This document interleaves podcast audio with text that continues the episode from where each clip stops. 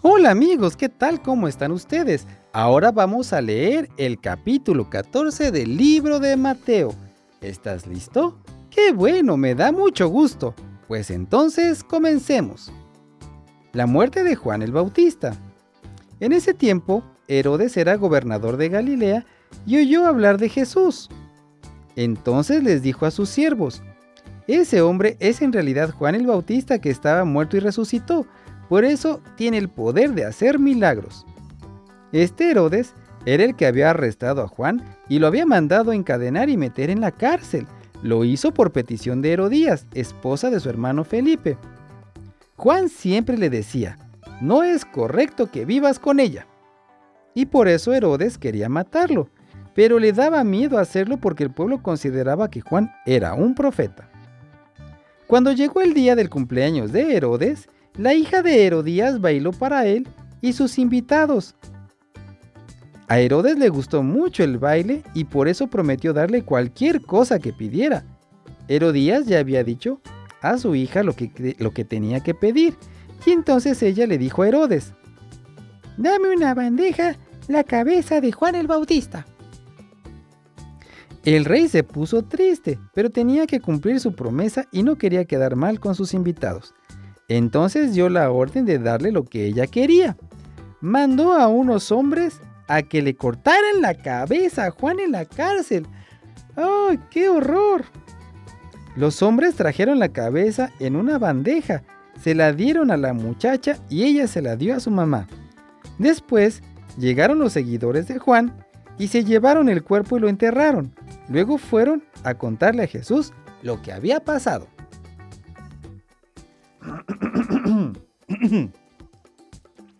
Jesús da a comer a más de cinco mil. Cuando Jesús supo lo que había pasado a Juan, se fue. ¿A dónde se fue? ¿Tú sabes?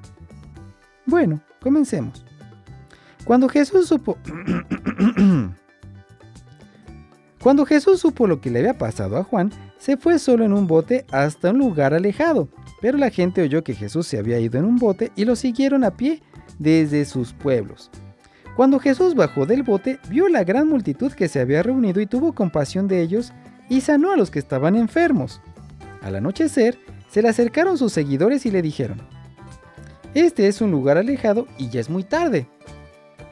Dile a la gente que se vaya y así puedan irse a comer. Pero Jesús les dijo, no hay necesidad. Pero Jesús les dijo, no hay necesidad de que ellos se vayan. Denles ustedes de comer. Sus seguidores le dijeron, nosotros aquí no tenemos cinco panes y dos pescados. Sus seguidores le dijeron, nosotros aquí solo tenemos cinco panes y dos pescados. Y él les dijo, tráigamelos para acá y mandó a la gente que se sentara en el pasto. Luego tomó los cinco panes y los dos pescados, miró al cielo y le dio gracias a Dios por la comida. Después partió el pan y les dio los pedazos de pan a sus seguidores, y ellos se los repartieron a toda la gente. Todos comieron y quedaron satisfechos. Después de esto, los seguidores llegaron, llenaron...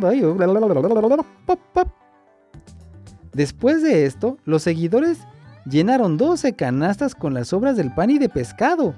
Más o menos 5.000 hombres comieron sin contar las mujeres ni los niños. Jesús camina sobre el agua. Enseguida, Jesús hizo que sus seguidores subieran al bote. Les ordenó que se fueran al otro lado del lago y les dijo que él iría más tarde. Él se quedó para despedirse de la gente. Cuando terminó de despedirse, Jesús subió un monte a orar. Se hizo de noche y estaba allí solito.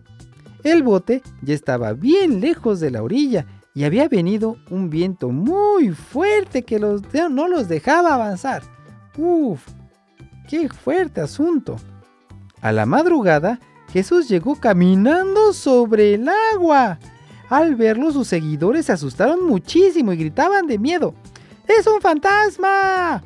Pero Jesús inmediatamente les dijo, Tranquilos, soy yo, no tengan miedo.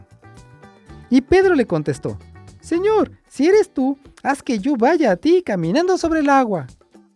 Y Jesús le dijo, Ven. Pedro salió del bote, caminó sobre el agua y fue hacia donde estaba Jesús, pero vio que el viento era fuerte, tuvo miedo y se empezó a hundir y gritó, Señor, sálvame. Jesús de inmediato lo tomó de la mano y le dijo, Hombre de poca fe, ¿por qué dudaste?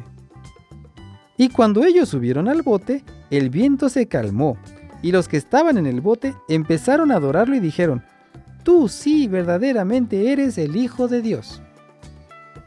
Jesús sana a mucha gente. Cruzaron el lago y finalmente llegaron a Genezaret. Cuando la gente de allí reconoció a Jesús, mandaron a decir a toda la región que Jesús había venido. Empezaron a traerle a todos los enfermos, le rogaban que los dejara tocar aunque fuera el borde de su manto. Los que tocaban su manto quedaban sanos.